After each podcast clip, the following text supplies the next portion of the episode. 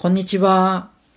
こちらのチャンネルでは、音声がきっかけに挑戦する人を増やしていこうというコンセプトで音声収録の配信をしております。今日もお聴きいただきましてどうもありがとうございます。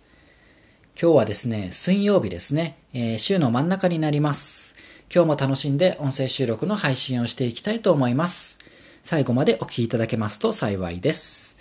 さて、今日はですね、世界一のプロゲーマーから学ぶ仕事術について少し紹介をしていきたいと思います。私ですね、最近読んだ本がありまして、それが世界一のプロゲーマー梅原大吾さんの世界一プロゲーマーの仕事術、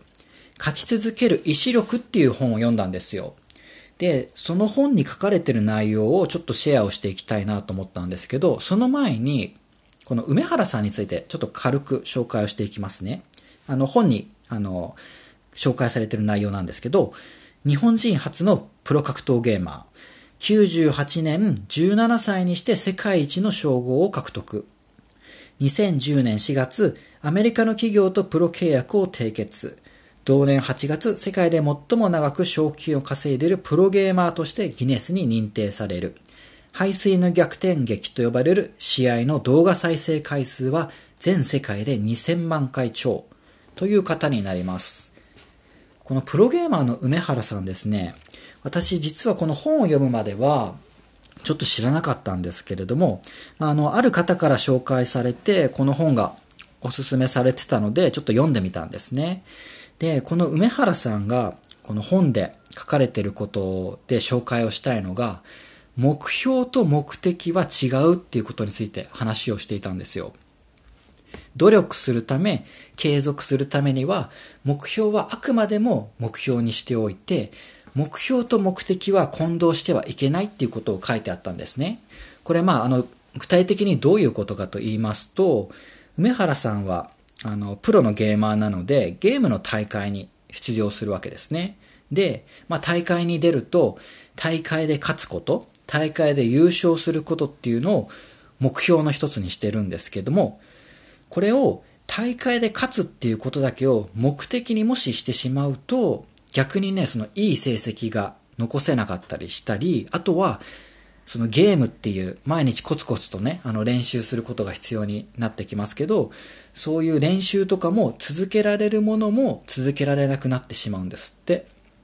で、人間ってね、目標があるから、まあ頑張れるし、力を発揮できる場面ってたくさんあるんですけれども、その目標にとらわれすぎてしまって目的にならないように、その梅原さんは気をつけてるんですって。つまり、梅原さんは大会で勝つこととか優勝することっていうのは目標にしてるんですけど目的にしてないんですね。では、梅原さんは目的は何かっていうと、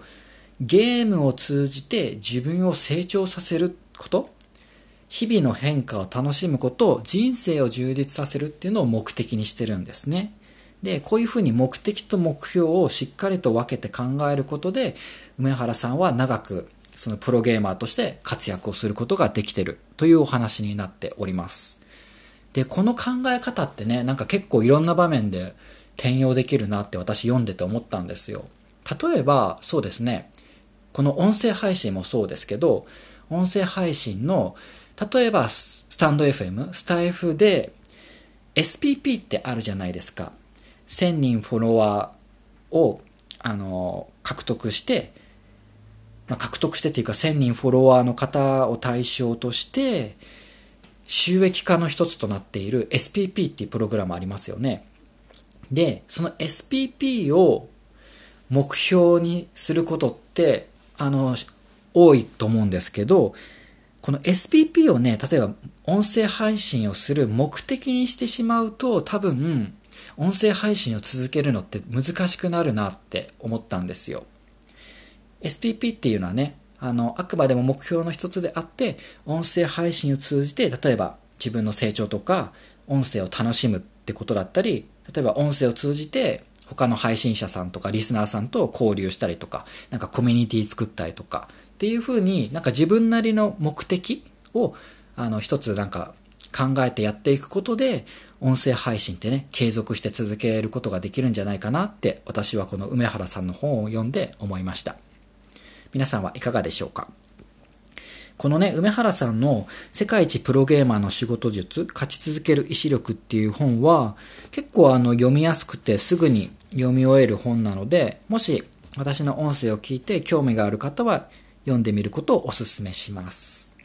はい、それではですね、引き続きコメント返しをしていきたいと思います。2日前の音声収録ですね。アーカイブ倍速で聞いてるにコメントをいただきました。この回ではですね、どういうことを話したかというと、音声のアーカイブを私はですね、倍速で聞いてる習慣がありまして、それはあの理由が3つあるんですけど、1つは倍速で聞いてることで、まあ、時間を有効に使いたい。2つ目は、より多くの音声チャンネルを聞いていきたい。で、3つ目はですね、倍速で聞くのに慣れてしまったら、普通の速度に戻れなくなってしまったっていうお話を、まあ、この回でしていったんですね。